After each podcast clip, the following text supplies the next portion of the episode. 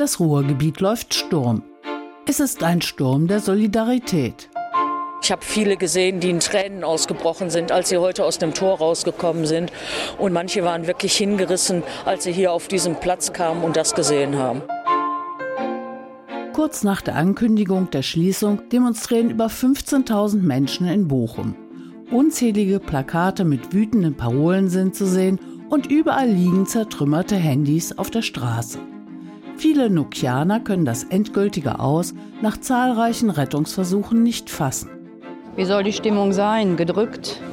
Ein Weg zum Galgen war das. Ja, irgendwie, also für uns immer noch unwirklich. Das Hauptgefühl würde ich sagen Trauer, weil die ganzen Kolleginnen, mit denen man zusammengearbeitet hat, also die zu verlieren, dieses Zusammengehörigkeitsgefühl, das ist weg. Das Nokia aus vor ziemlich genau 15 Jahren war natürlich für die Stadt Bochum und auch für die gesamte Region hier im mittleren Ruhrgebiet erstmal ein Schock. Einer ja, der größten Technologieanbieter und auch einer der größten Steuerzahler der Stadt hat hier im Grunde die Lichter ausgeschaltet. Erinnert sich der Präsident der Industrie- und Handelskammer Mittleres Ruhrgebiet Philipp Böhme. 1989 hatte Nokia begonnen, Mobiltelefone Made in Bochum zu verkaufen ein Zukunftsversprechen für die Strukturwandel geplagte Stadt und ein Versprechen, dass sich das Land NRW 60 Millionen Euro Subventionen kosten ließ. Doch dann ist der Standort für Nokia angeblich nicht mehr attraktiv. Der finnische Handyhersteller zieht weiter nach Rumänien.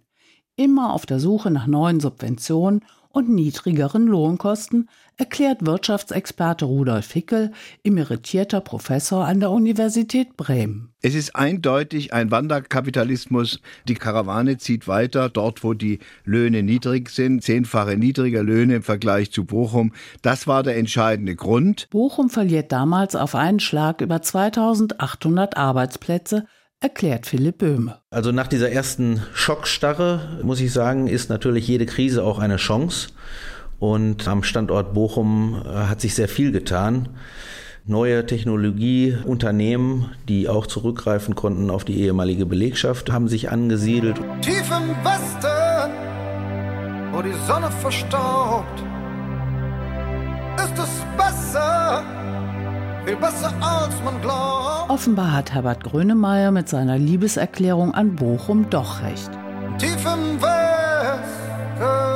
Zwar musste der Standort neben dem Weggang von Nokia einige Jahre später auch das Aus von Opel verkraften, aber am Ende hat die Stadt tief im Westen davon profitiert. Denn heute sind ein Vielfaches der Arbeitsplätze dort angesiedelt. Rund 10.000 neue Arbeitsplätze sind inzwischen auf dem ehemaligen Werksgelände von Opel und Nokia geschaffen worden. Und zwar auch im Bereich Wissenschaft und Technologie auf einer der größten zusammenhängenden Gewerbeflächen in der Region.